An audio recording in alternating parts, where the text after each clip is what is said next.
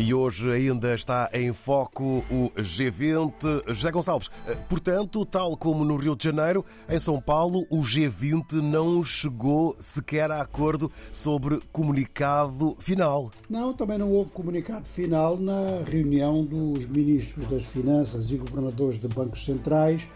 do G20. Isto já tinha acontecido na reunião dos chanceleres. É claro que sempre que aparece o problema da Ucrânia ele tem um efeito devastador eh, em relação a eventuais acordos, tanto da ordem política internacional quanto da ordem económica. E isto acontece mesmo mais do que em relação à guerra no Médio Oriente, ou seja, que no Médio Oriente há acordo em torno da necessidade de um cessar-fogo que resolva as consequências humanitárias desta guerra. E ninguém diz o contrário. Agora, em relação à Ucrânia, foi muito simplesmente o facto de que havia uma redação que estava aceita por toda a gente, mas que, quando se chegou a falar da Ucrânia como exemplo de guerra que complica a situação económica mundial, uns diziam que queriam guerra contra a Ucrânia no texto, enquanto que a delegação russa imediatamente objetou dizendo que era guerra na Ucrânia. E as coisas foram para uma discussão muito longa em que tudo se embaralhou e chegou à conclusão de que havia um impasse. Naturalmente que uma guerra, se ela não dá lugar a um acordo, ela vai depois contaminar uma série de encontros e não é em encontros onde estão beligerantes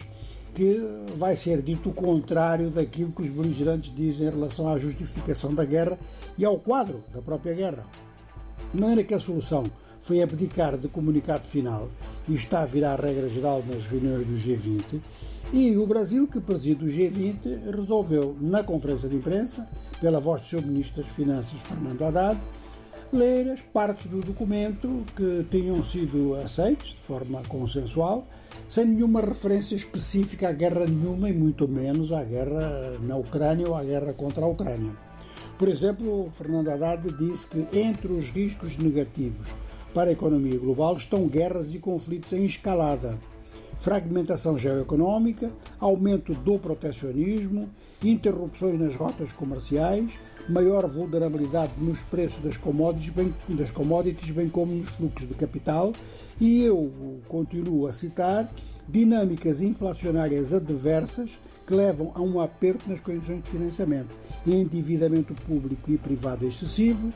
redução da coesão social em decorrência do aumento da desigualdade e aumento dos custos económicos das mudanças económicas. Portanto, havia acordo sobre todos estes temas, porque são temas, mas basta entrar uma questão de ordem geoestratégica para que nada disto passe, porque é uma referência a um conflito específico.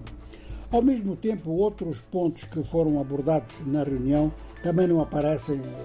nem mesmo nas declarações finais que o Brasil procurou transmitir, ou seja,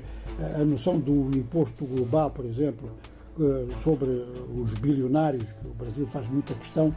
eh, foi ouvida o conjunto de justificações, mas ficou-se então, digamos que, por um acordo verbal sobre a necessidade de um novo sistema de impostos à escala mundial. Forma que as reuniões do G20, estas duas primeiras, já anunciaram como é que as coisas vão passar.